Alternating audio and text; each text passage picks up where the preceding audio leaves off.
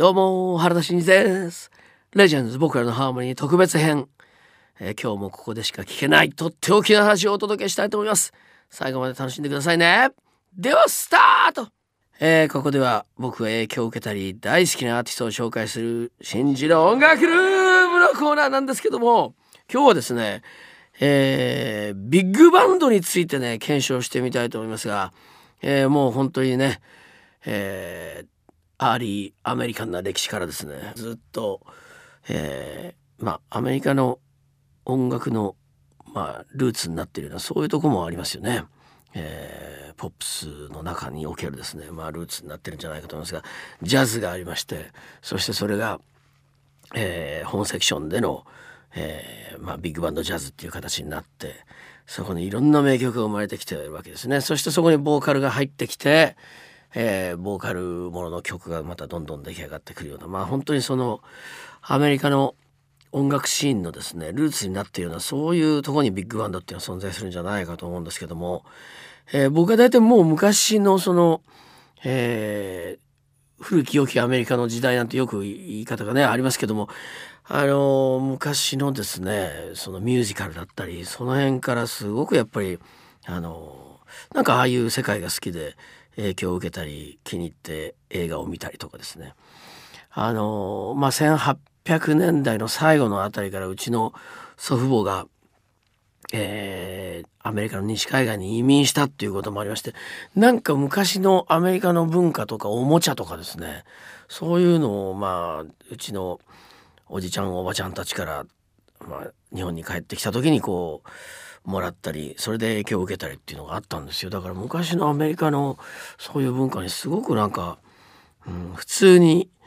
接してたっていうところがありましてですね。何かそういうところもあるような気がするんですけどね。でもあの好きな時代の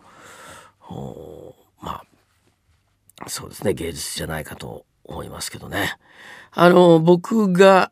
高校の時なんですけども、えー、中学あたりからフォークギターをアコースティックギターを弾き始めまして、えーまあ、ピアノも触ったりとかいろいろしてたんですが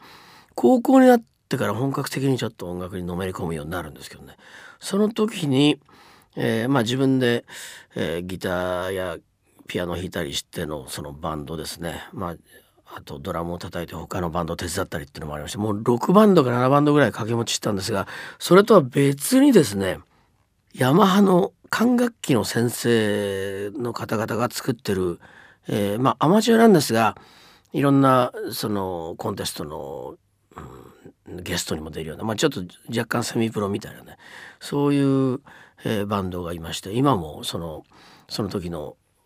形がどんどん広がって今も活躍してるこれ広島中心なんですが、えー、あるんですね。そのビッグバンドリハーサルバンドという名前だったんですがそこになんとオーディションを受けて参加してたんですね。えー、ギターで、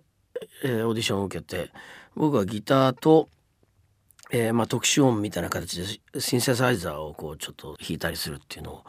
えまあ、キーボードも弾けるということもありましてやっぱり管楽器の先生たちですからやっぱすごく素晴らしい音を出してて僕がもうついていくのもう必死だったんですよね。本当に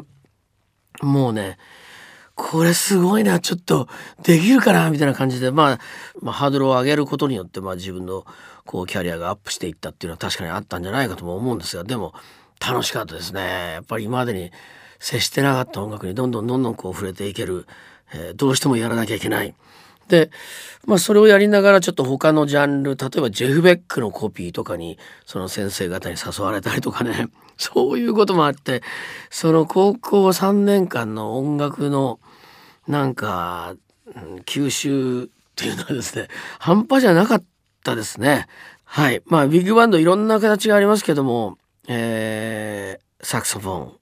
トロンボーントランペットとかね。まあそう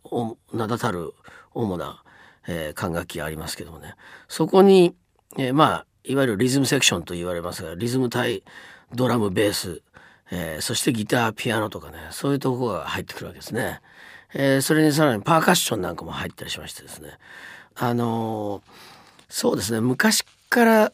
日本のテレビを見てる人覚えてますかね？日本の昔の歌謡番組とか行くと必ず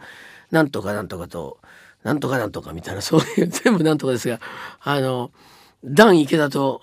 ニューブリードとか、まあ、そんな、えー、歌謡曲の歌手の人のバックをやることでビッグバンドって思い出したでしょ？ね必ず並んでましたよね。ああいう感じのが、えー、いわゆるビッグバンドということだったわけですよ。で時にはそこにこうストリングスの方々が何人か入ったりとかしてもっとこう厚みのある音を作っていったりとかですねそういうこともあったと思いますけどね。まあロックをやりつつ、えー、ビッグバンドジャズにも僕が関わっていったというそういう、まあ、音楽的な成長を遂げていったんですがいやジャズピアノをこう操れるようになると非常にこのアンサンブルが分かってくるから全体的なアレンジも当然しやすくなるっていうのはあると思うんですけどねもう何とも言えない感じですね。あの大体このテーマになるメロディーがあるわけですよ。皆さん覚えてるのはそのテーマのとこを覚えてると思うんですがそのテーマが演奏されるとその後何小節か、えー、それぞれの、えー、例えばトランペットのソロそれからサックスのソロとかですねそういうふうにこう順番にソロを取っていくわけですねそしてその楽器の腕前を見せびらかすコーナーがあるわけですよ。まあそういう形で大体こう一曲が構成されているようなことが多いんですがで、えー、時にはその本セクションだけじゃなくてピアノに行ったりとか、えー、ドラム、まあ、さらに言うとベースだけになる時もありますしね。こういうなんかえー、ソロのピックアップっていうのが面白いんですよね。ちょっとまた改めてビッグバンドのレコーディングやってみたいです。ということで原田真二がお送りしてきた「レジェンズ僕らのハーモニー特別編」いかがでしたか？楽しんでいただけましたか？